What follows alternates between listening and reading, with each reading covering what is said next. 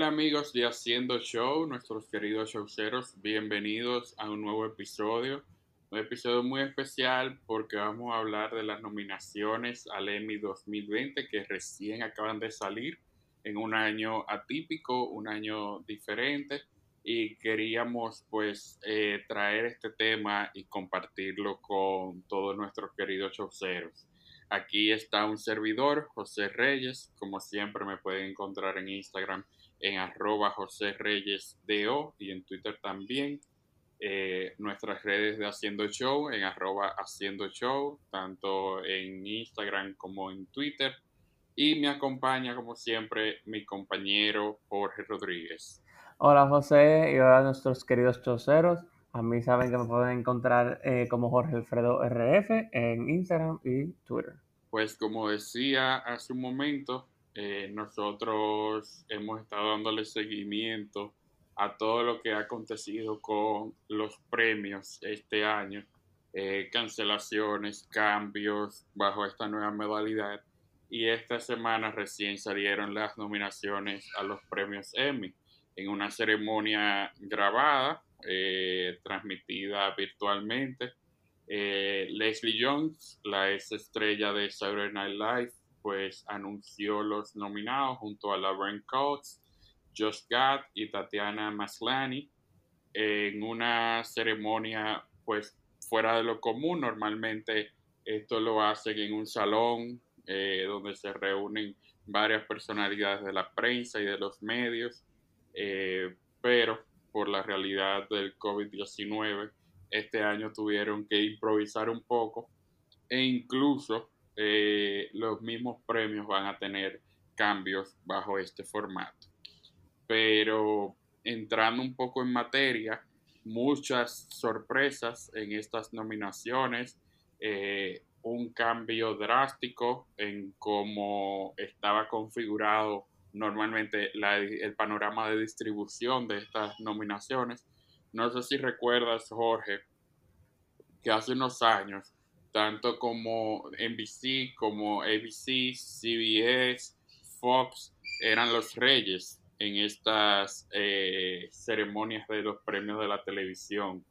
Eh, luego llega HBO y también pues empieza poco a poco a ganar terreno y con series como Los Sopranos, eh, como VIP, como Game of, Thrones, Six Feet Under, se fue colando poco a poco y llegó un momento que eh, HBO era rey de nominaciones. Pues sorpresa, Jorge. Sorpresa, sorpresa. Este año la gran cantidad de nominaciones se la llevó el gigante de Netflix. A mí no me sorprende realmente porque como hemos visto últimamente, eh, bueno, volviendo a lo mismo que tú mencionabas, cuando Netflix sale, hay gente que ni lo consideraba un canal, o sea, no lo consideraba como una... O sea, las series originales de Netflix incluso no la llegaban a considerar como televisión de verdad. Sí, al principio fue una, pelea. Exacto, porque al final era como que, ¿qué? Netflix, la gente lo dividía en correo, como que esa gente están metiéndose en ese mundo. Y, y, lo, lo, y como estamos viendo, Netflix está cogiendo, está cogiéndose la mayoría de las nominaciones, Estamos viendo como HBO también, estamos viendo cosas como eh, eh, eh, streaming services como Hulu, el mismo Disney Plus ahora también, que se consiguió sus, si no me equivoco, sus primeras nominaciones. Sí, al igual que Apple, se coló este año en, la, en las nominaciones. Yo recuerdo cuando Netflix entró al ring, vamos a decir, con una o dos nominaciones por House of Cards y, y cómo poco a poco fue creciendo, pero no es para menos con el catálogo tan interesante y tan variado eh, y de tanta calidad que tiene este gigante del streaming, que fue el primero en abrirse paso en esto de la programación original. Sí, y, y que no, eh, vuelvo y digo, no me sorprende, porque que en el caso de Netflix, Netflix tiene una ventaja que los canales tradicionales no tienen. O sea, Netflix y los demás streaming services Netflix tiene programación original, pero también tiene programaciones, eh, películas y series que no son de ellos, lo que permite eh, rentabilidad del servicio. O sea, yo tal vez no veo, no veo la serie de Netflix, pero sí veo Friends. Yo, tengo, yo pago mi Netflix y, y veo Friends.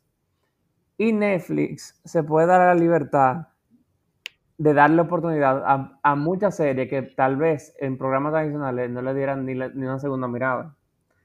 Y eso, y eso permite que las series que salgan, que son, digamos, Stranger Things, ¿quién iba a pensar que una cosa así? Yo, yo honestamente te hubiese dicho que en un canal tradicional Stranger Things no lo hubiesen hecho. Y mira cómo Stranger Things es un, un, un cold classic ahora. O sea, van a pasar 20 años y la gente va a seguir hablando de Stranger Things como un clásico.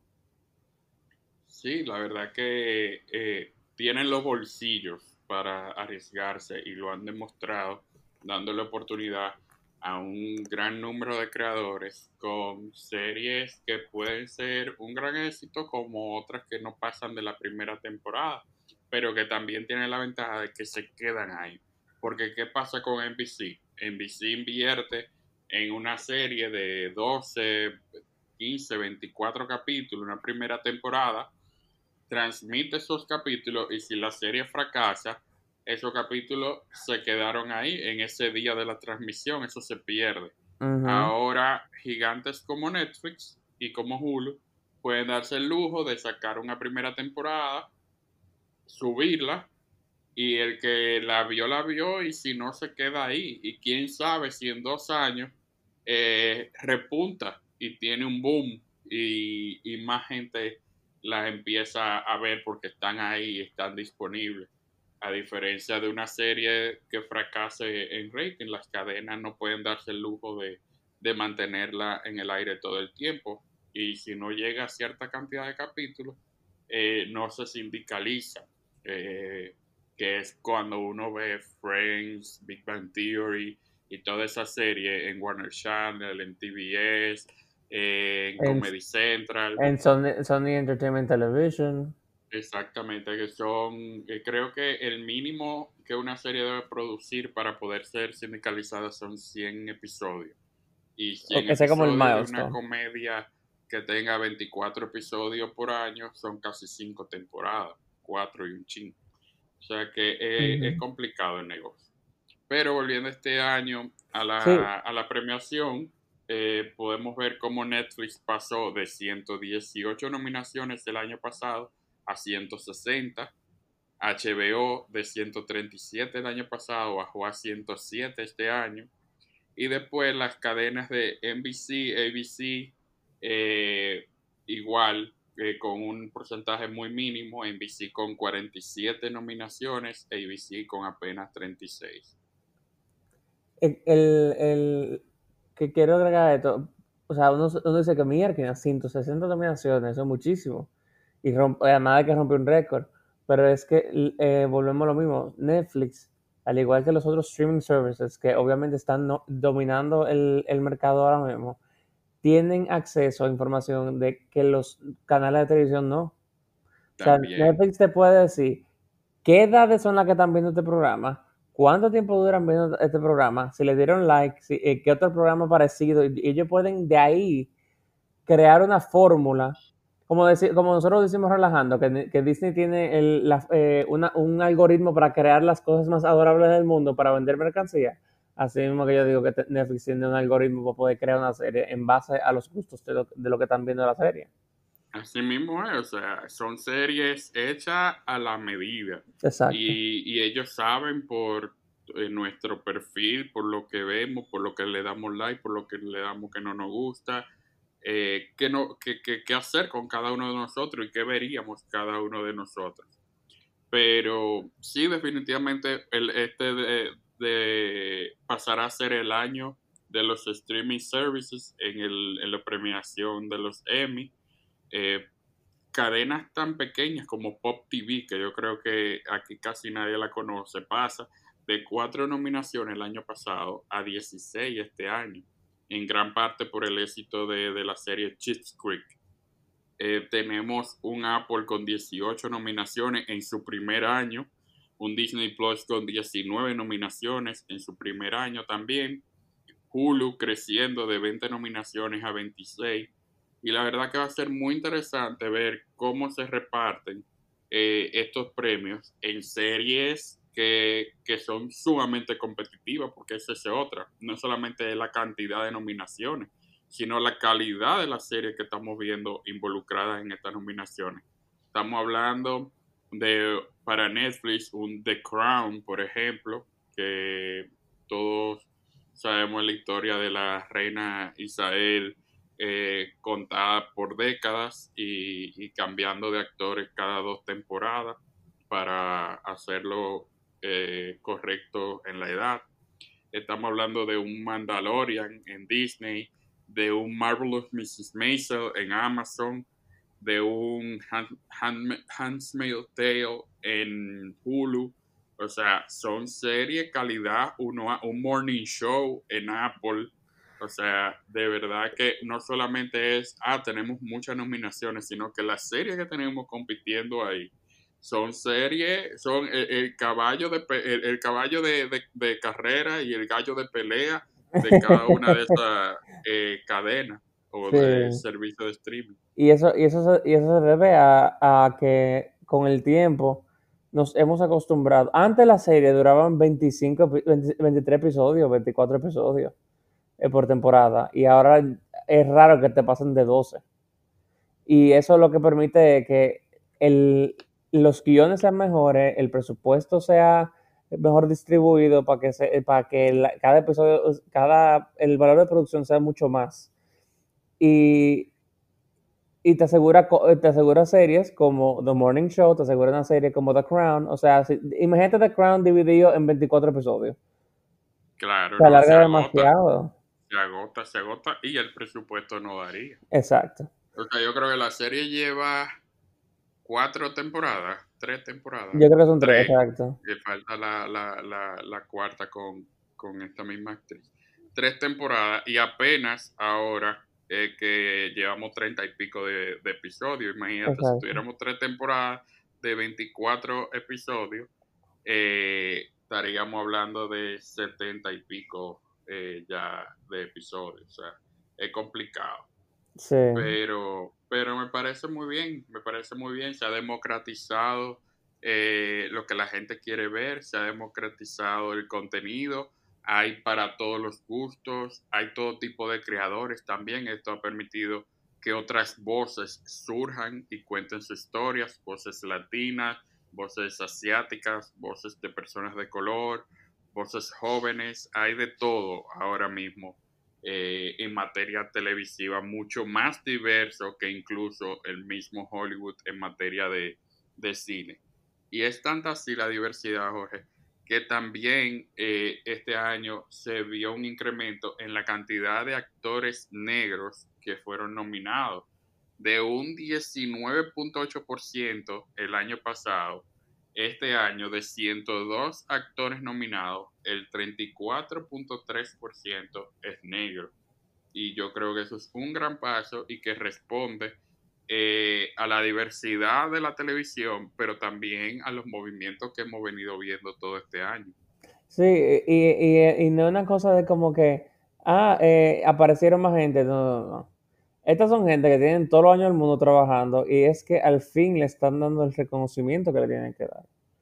Porque ese era, uno de los problemas. O sea, eh, desde 10, de 5 personas blancas que nominaban, tal vez 0.3 eran, eran de, de, color. Puede ser latina, negra, asiática, la que tú quieras.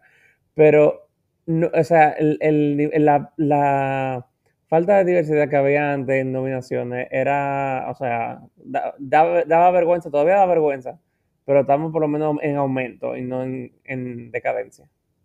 No, y dentro de las nominaciones de estos actores de color se dan cosas súper interesantes. Por ejemplo, la actriz Maya Rudolph que mucha gente la, recuerda de cuando estuvo en Saturday Night Live y que ha hecho ya muchísimas películas y ha sido invitada a muchas series de televisión. este año está compitiendo contra ella misma en la categoría de mejor actriz invitada a una serie de comedia por su trabajo en la serie The Good Place y como invitada que fue también en uno de los episodios de Saturday Night Live. Y es el mismo caso también o parecido del actor Giancarlo Esposito, que está nominado eh, por su trabajo en la serie de Better Call Saul, eh, repitiendo el papel que hacía en la serie Breaking Bad y también por su personaje en The Mandalorian. A mí me eh, encanta eso iba a decir, es un actor tremendo que, siempre que uno tiene la oportunidad de verlo, eh, sorprende, muy eh, e, envolvente, la verdad que me gusta mucho y tiene una cara de villano. Ya lo sabe. Que es perfecta.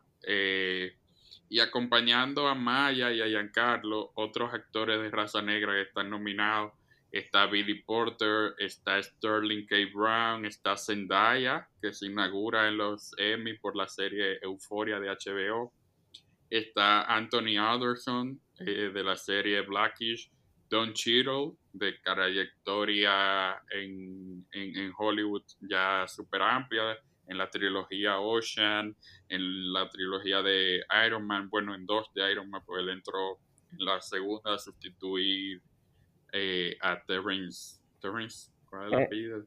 Yo sé cuál es, cuál es eh, él, él no es el de... El de Empire. Ajá, el de Empire. Sí. Eh, está Issa Rae, que esa serie de Insecure de HBO, estoy loco por verla. todo el mundo habla súper bien de esa serie. Tuve la oportunidad de ver una película que ella tiene en Netflix, súper cómica, eh, con, este chico, ay Dios mío, eh, eh, el chico de Silicon Valley.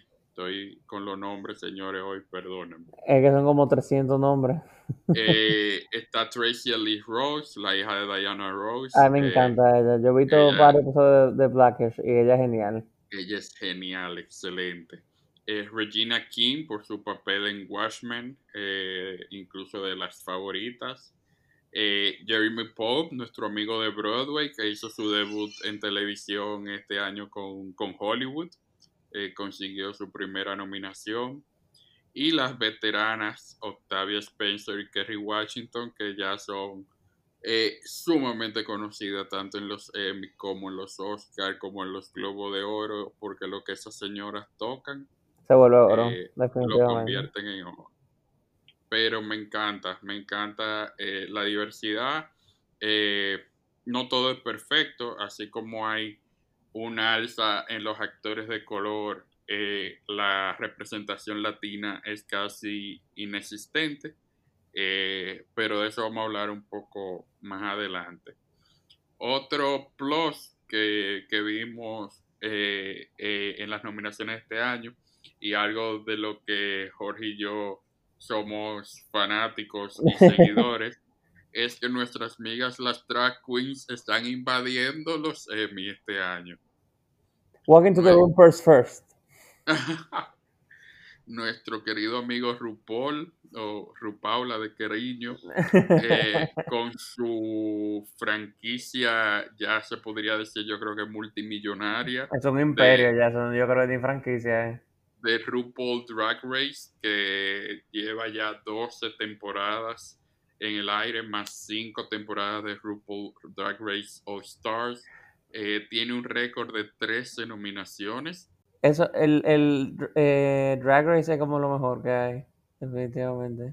Sí, no, y los Emmy en los últimos años le han empezado a dar mucho más reconocimiento y la han empezado a premiar porque duraron muchos años solamente nominándola. Eh, y, tal vez no valorando la calidad de la producción y, eso ha ido cambiando. Eso, es cierto, porque ahí se van unos cuartos en valor de producción. Y, la logística de todo eso, eh, yo imagino que no debe ser fácil de, de filmar eh, por los tiempos para preparar los retos, para que las drag queens se transformen. A veces tienen dos y tres transformaciones en un mismo episodio. Tienen que crear el vestuario. O sea, todo ese tipo de cosas a nivel de logística, de hacer un calendario de producción, de tener un equipo de producción trabajando, de grabarlo todo, de captar, eh, de RuPaul como host, que es fantástico, o sea, esta gente que tiene un ángel, tiene, tiene gracia y todo lo que hace como que le queda bien.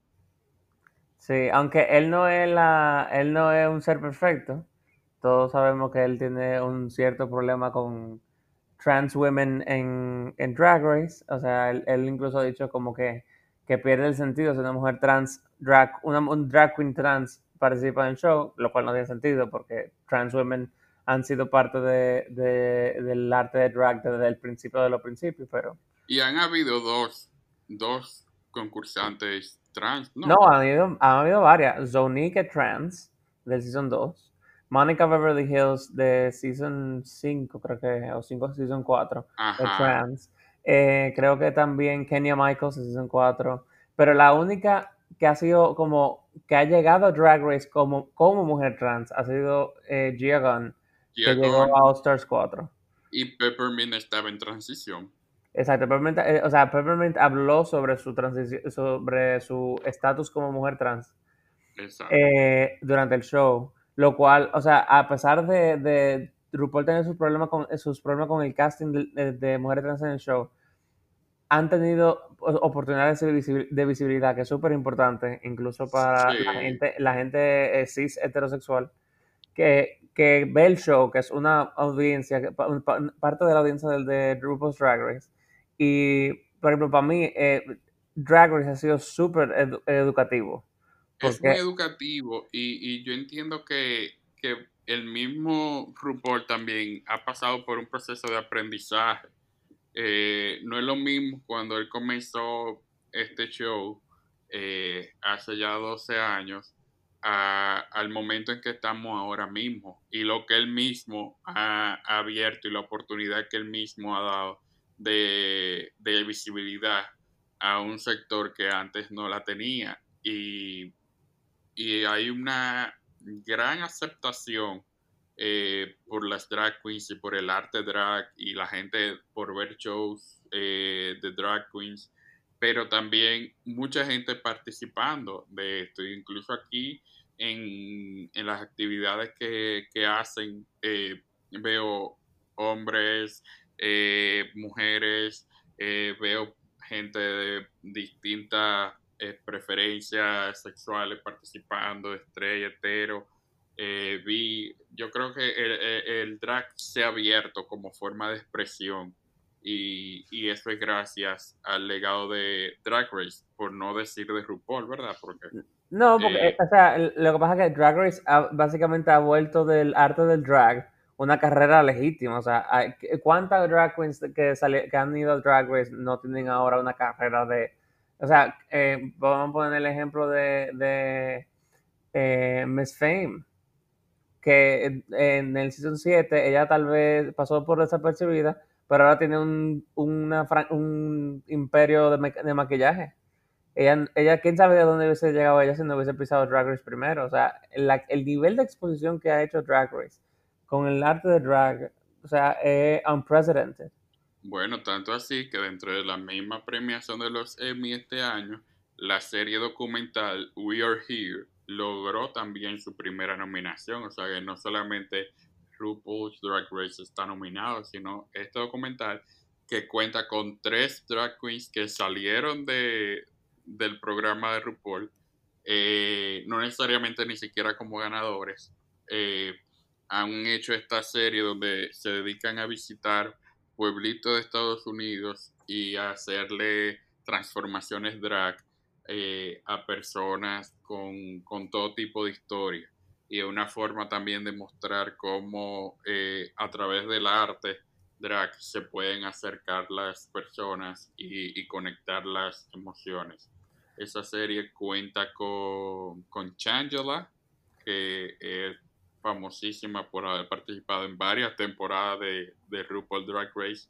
Está Eureka, eh, una de las últimas, eh, una participante de las últimas temporadas, las 10, creo, 9 y 10. Ajá, Y está eh, Bob, the Drag Queen, que resultó ganador eh, de, la temporada 8. O sea que hay visibilidad, hay visibilidad eh, y cuando premiaciones como esta eh, asumen esa posición de, eh, de nominar y posiblemente elegir como ganadores este tipo de trabajo, pues se sigue dando a conocer, adquiere cierta validación y motiva a otros productores y a otras cadenas a darle la oportunidad y a, y a entrar en, en, este mundo.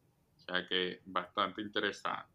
Otro tema que me llamó mucho la atención de estas nominaciones es que hay unas categorías, Jorge, que yo no quisiera ser uno de los votantes porque yo no sé cómo, cómo lo haría.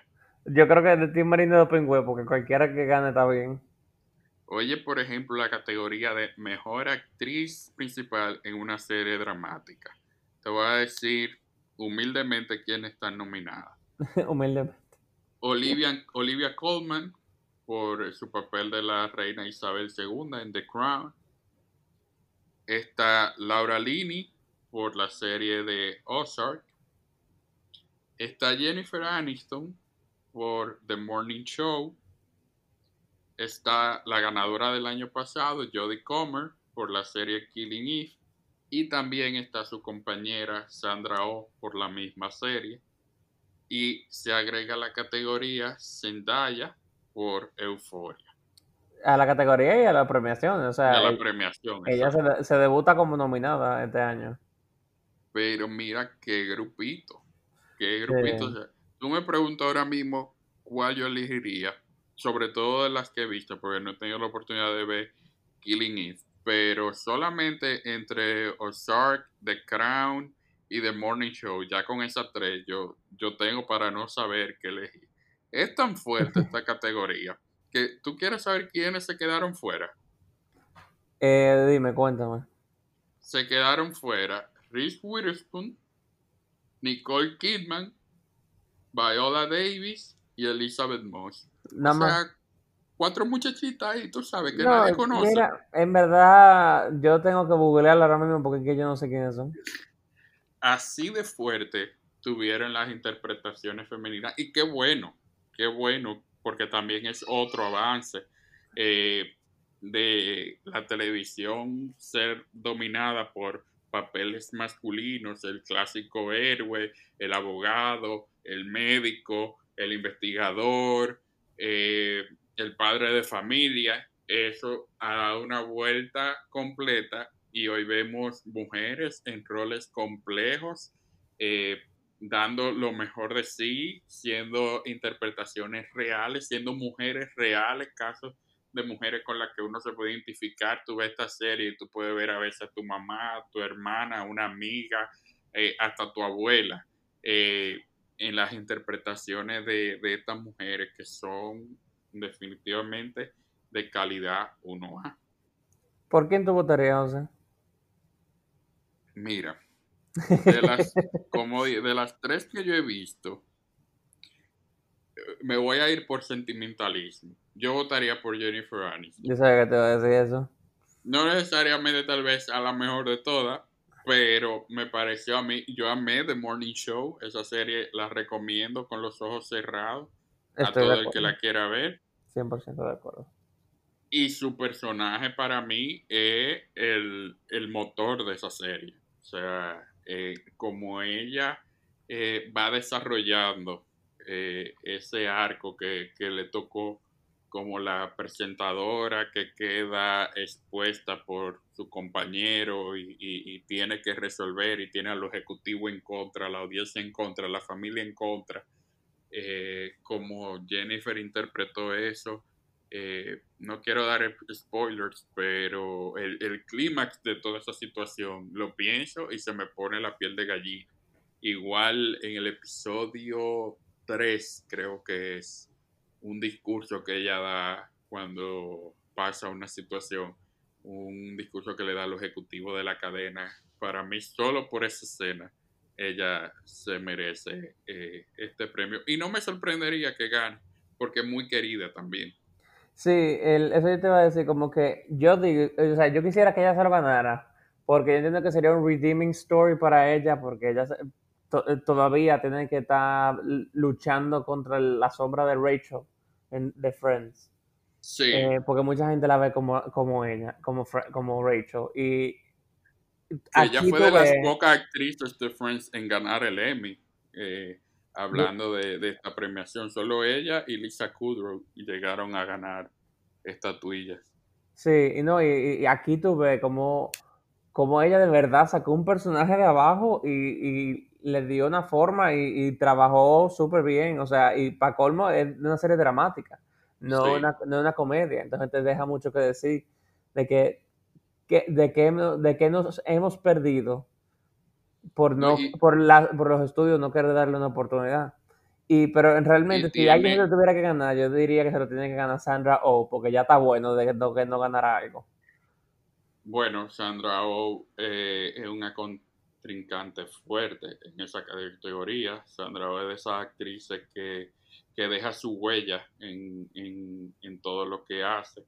Nadie, nadie puede olvidar todavía a la grandiosa Cristina Yang de Grey's Anatomy y es un personaje que todo el mundo pide a gritos que regrese. No descartaría, Jorge, tampoco a Olivia Colman. Ella es muy querida también por, por, la, eh, por sus compañeros, por sus colegas.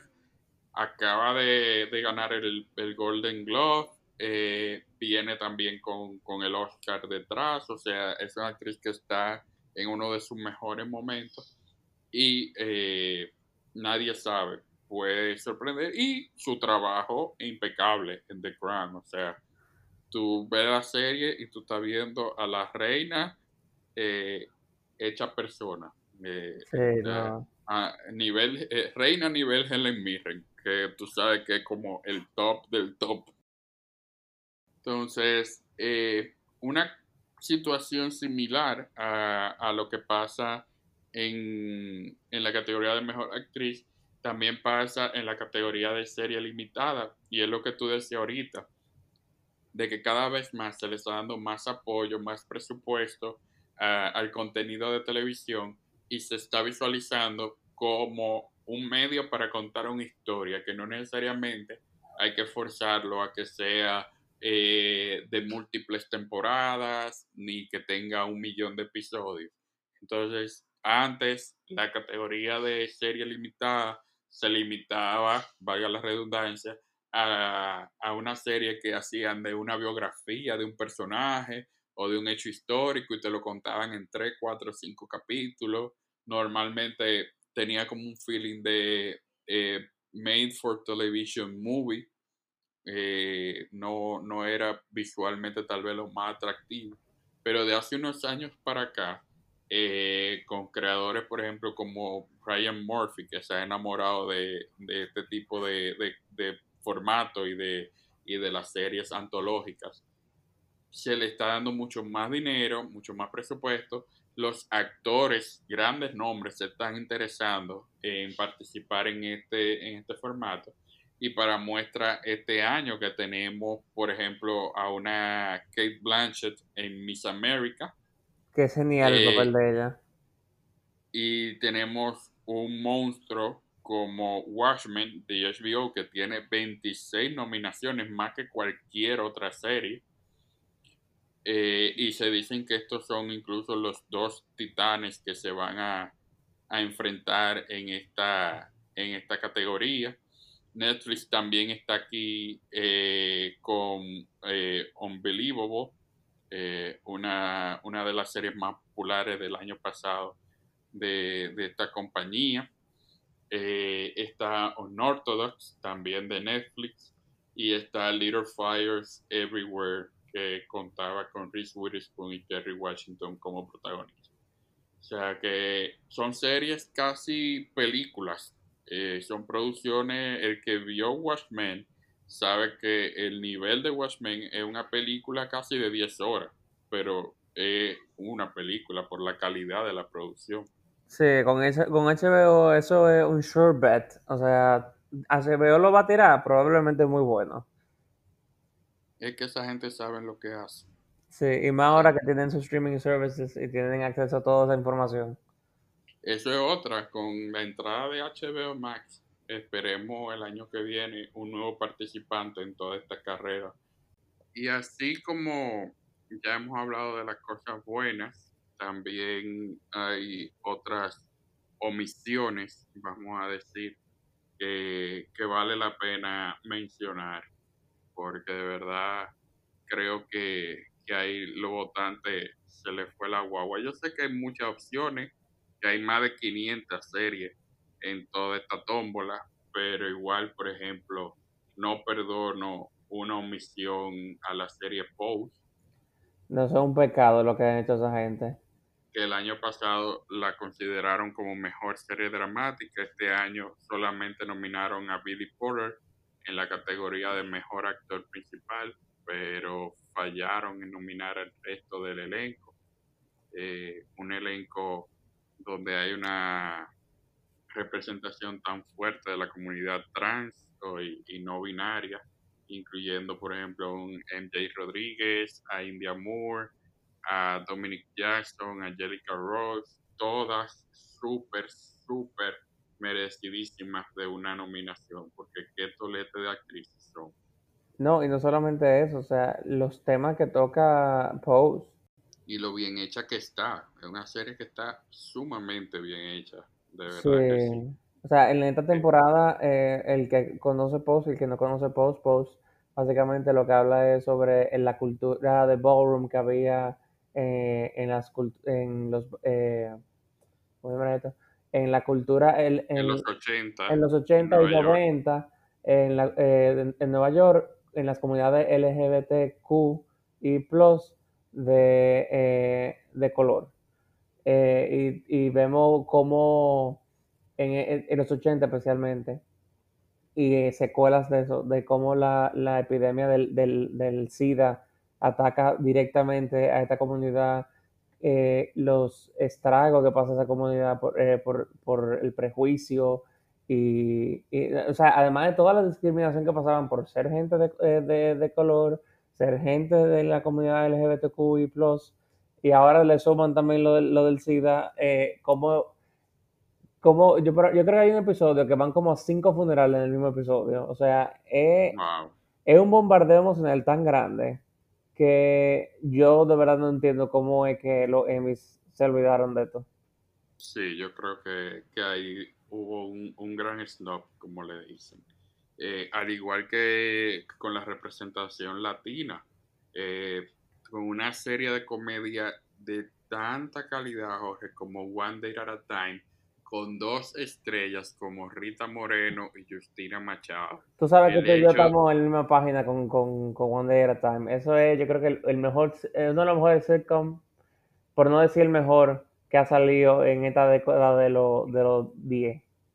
De verdad, yo no entiendo cómo esas dos mujeres no están en la categoría de mejor actriz en una serie de comedia.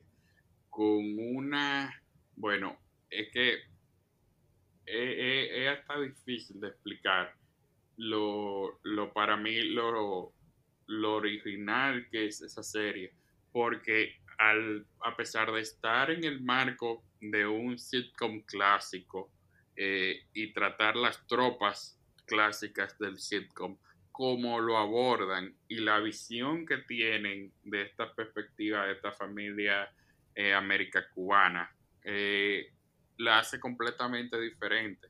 Y este grupo de elencos, de verdad, yo creo que desde Modern Family yo no veía un elenco tan bien aceitado eh, y que lo, haga tan bien en pantalla. De verdad que me sorprende que, por ejemplo, el capítulo 3 de esta última temporada eh, no estuviera eh, nominado a mejor guion. El capítulo de Bargain Issues, que habla sobre la masturbación, o sea, como esas personas abordaron ese tema, eh, eh, eh, para mí esa es oro, oro cómico de 20 minutos ese capítulo. Al igual que el episodio que hicieron sobre la política. De verdad que los escritores de One Day at a Time son geniales y los Emmy no tienen ninguna excusa para haber dejado fuera esa serie. Oye, a mí no me tiene que convencer, tú sabes que tú y yo estamos en la misma página con, eso. Otra sorpresa para mucha gente fue que dejaron fuera a los protagonistas de la serie Better Call Saul, a Bob Odenkirk y a Ria Seahorn. Eh, mucha gente esperaba por lo menos una nominación para Bob, que ya la había obtenido, obtenido en el pasado. Elizabeth Moss también había sido eh, nominada y premiada por su papel en The Handmaid's Tale y este año la ignoraron. Reese Witherspoon, que este año estaba por todos los lados. Eh, salió en Eh, la sopa ella. no, de- esa mujer está eh, como productora y como actriz eh, metida en todo. Tuvo participación en Little Fires Everywhere, en The Morning Show y en Big Little Lies, en las tres series, tanto desde el punto de vista de producción como también actriz. Y sin embargo no recibió amor en estas nominaciones. Jane Lynch por su papel eh, como invitada en una serie cómica eh, por The Marvelous Mrs. Maisel. Ese capítulo, Jorge, de la obra de teatro, dime No, que no, merece no. un Emmy. Dime que no merece un Es Emmy. que, es que yo creo que cada episodio de The Marvelous Mrs. Maisel se merece un premio, porque es que esa serie es como una, es como, es como el Hello Dolly en serie, es como tú sales contento viendo esa serie, o sea, no hay forma de tú salir quillado viendo esa serie. completamente. Y, y el trabajo de Jane Lynch como la, la cómica Sophie Lemon, eh, Lennon es impresionante. Eh, de verdad me sorprendió mucho no verla eh, en, este, en este grupo. Y por último, los late shows tenemos que dejaron fuera a nuestro amigo, bueno, a mi amigo, porque tú no quieres saber de él, No me sorprende que, no me sorprende que no la hayan nominado. a Jimmy Fallon y a Seth Meyers. Me sorprende mucho que hayan dejado fuera a Seth Meyers. Para mí, Seth Meyers hace uno de los humores, mm, uno de, eh, de- los monólogos más inteligentes eh, del late night. O sea, su comedia es muy fina, muy política, eh, muy acertada, al mismo nivel de Trevor Noah y John Oliver, eh, que incluso tienen la ventaja de estar en cable, que se dan el lujo de decir pues mucho más cosas. Eh, me sorprendió mucho no ver a Seth ahí. Yo para hubiese mí- cambiado a Jimmy Kimmel por Seth Meyers. Jimmy Kimmel nunca ha entendido el, ap- el apellido de ese tipo. Totalmente de acuerdo, totalmente de acuerdo. A mí Jimmy Kimmel me parece odioso. O sea, no, no me causa risa. Eh, su show me parece más de lo mismo. Tiene todos los años del mundo haciendo la misma cosa. Eh, por lo menos Seth tiene un humor más inteligente y James Gordon eh, tiene segmentos más interesantes porque a pesar de todo no, no podemos negar que el Late Late Show ha sabido dar como en el punto con su Carpool Karaoke, con su Broadway en, en la acera, eh, con sus Tinder en, en- en- real life, eh, en fin, con un sinnúmero de segmentos que, que son producidos y que le, le dan otro toque al show. Pero eh, los nominados, imagínate, Samantha Bee hace tremendo show, Stephen Colbert. Eh, a Stephen Colbert lo mejor que le pudo haber pasado fue que Trump ganara la presidencia porque le ha dado material en estos últimos cuatro años. A todos, lo que son Samantha Bee, Seth Meyers, Stephen Colbert, Trevor Noah y John Oliver, esos son gente que su carrera como que ha... Además, ya estaba catapultada, pero fue como que, que lo- las turbinas se prendieron más duro todavía. Sí, lo que pasa es que Samantha, Trevor y John Oliver siempre fueron bien políticos. Colbert estaba como en una, en una nebulosa, eh, porque venía de lo político, pero no estaba siendo tan político. Estaba más tratando de seguirle el paso a un Jimmy Fallon, a, a un Jimmy Kimmel, y realmente eh, ese no es su estilo. Y al, al ganar Trump y la gente estar buscando ese tipo de humor, entonces ahí él dijo, eh, para esto es que yo soy bueno. Y por ahí se fue y el show dio una vuelta eh, de 180 grados. Bueno, incluso le ganó a Jimmy Fallon y llegó a ser el, el talk show, el late night show más eh, el número uno en la audiencia. Totalmente. Para mí él es el mejor de todos los que están ahí, personalmente. Para mí, Steven, Colbert, eh, para mí es como el, el, el, el, niño de la luz de mis ojos. O sea, para mí, Steven Colbert, yo estoy tan feliz de que él, él, él ha logrado tanto éxito. A mí me gusta mucho él y me gusta mucho Trevor también. Trevor me parece mordaz. A mí Trevor me encanta y también me gusta mucho eh, John Oliver. Y bueno, eh, hablando ya para finalizar de, este tema de los Emmy, eh, la ceremonia será el 20 de septiembre a las 8 de la noche. ABC tiene, tiene los derechos de transmisión, pero no se sabe. no se sabe qué será.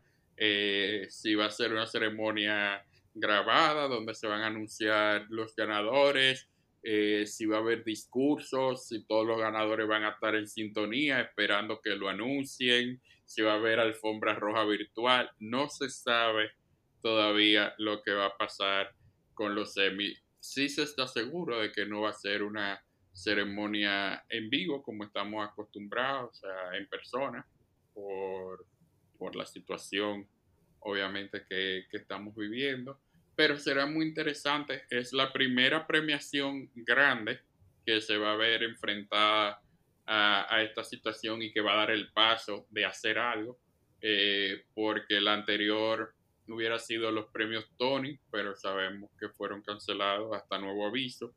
Entonces, lo que hagan los Emmy van a marcar tendencia y van a ser a lo mejor el espejo para las premiaciones que vienen después, que son casi todas. Bueno, nada, José. Eh, con esto nos despedimos de nuestros queridos chauceros. Em, ya saben, eh, nos pueden seguir en, eh, en arroba haciendo show en todas las redes sociales. y también recuerden que tenemos nuestra página web nueva, haciendoshow.com, donde pueden verlos, escuchar los episodios más nuevos. Y también tenemos un forum donde ustedes pueden crear conversaciones entre ustedes y hacer show entre ustedes. Finos, finos. Oh, Dios mío. como haría, como haría Edwards. Jorge, gracias por compartir conmigo estos 40, 45 minutos de hacer show y nos vemos pronto. No, yo sé que yo feliz, me encanta. Eh, si es para hablar, hablar plepla, sabes que yo me junto en dos segundos. Esto hubiera sido una llamada de teléfono como si nada. ya lo sabes.